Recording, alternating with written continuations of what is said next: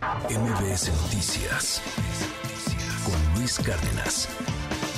Tengo en la línea al CEO de Engine Capital, Juan Pablo Loperena.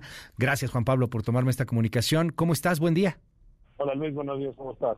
Oye, compártenos las buenas noticias, ¿cómo les cómo los recibe el mercado?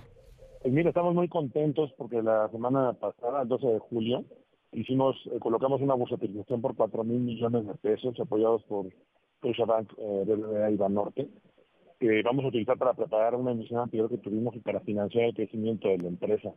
Eh, para darte un poco de contexto de, este hito y, dar un poco de características de esta emisión que fue a un plazo de cinco años eh, y que tiene calificación de AAA por las calificadoras más importantes del país, como son Moody's, Fitch Ratings y HR Ratings.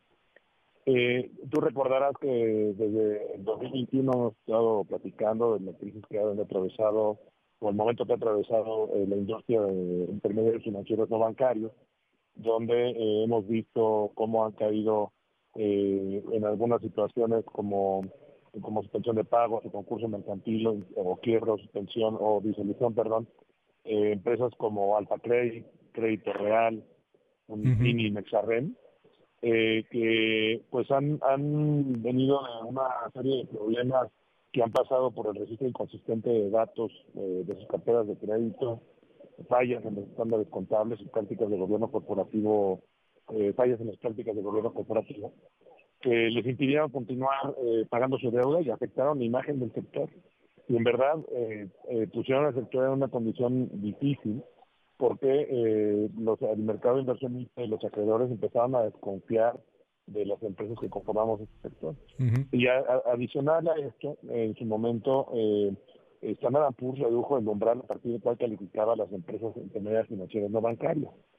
Y eso pues generó la tormenta perfecta para el sector. Tú imagínate que a una empresa como nosotros, y que hay muchas en este país, si le cierras el, el financiamiento es como a una refresquera le cierras el acceso al agua. Sí, claro. Sí, sí, totalmente.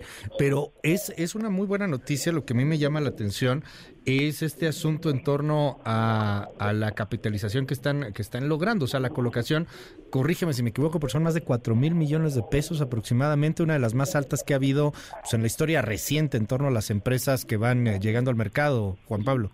Correcto. Y esto, esto que comentas es un doble reto entre el entorno y el monto.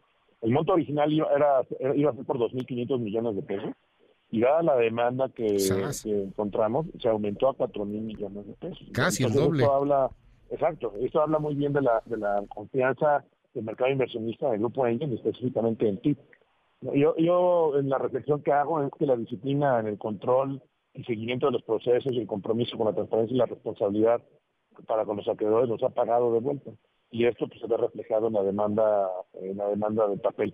Al final es un voto de confianza tanto para el grupo de directores como para el consejo que, en conjunto nos hemos comprometido con el buen manejo de la empresa y con las prácticas de ese eh, yo, yo te diría que con este hito reiteramos nuestro mensaje a las empresas medianas de México que, tanto Engine como TIP, eh, ellas van a encontrar un aliado para poder hacer crecer sus empresas apoyados en los servicios de arrendamiento y financiamiento México tiene un futuro muy muy brillante para los siguientes años, a pesar de todo lo que estamos escuchando, este, todos los distintos programas, todo eso, pues creo, aún así que creemos que México tiene un futuro brillante en los siguientes años y estamos listos nosotros para acompañarlos. Y una última reflexión que, que, que me deja todo esto y basados en la experiencia que vemos, que el mejor consejo que podemos darle a cualquier empresa de cualquier tamaño es que se comprometan con el orden y la transparencia de la información, con las buenas prácticas de gobierno corporativo y de responsabilidad social, más allá de si lo quieren llamar ESG eh, o como les quieran llamar, es el consejo número uno que les compartimos. En la vida personal como en la empresarial, no hay atajos ni vías rápidas para el éxito, solo el camino correcto. Juan Pablo Loperena, CEO en Engine Capital, gracias por estos minutos aquí en MBS y enhorabuena. Muchas gracias, Luis. Te mando un abrazo. MBS Noticias con Luis Cárdenas.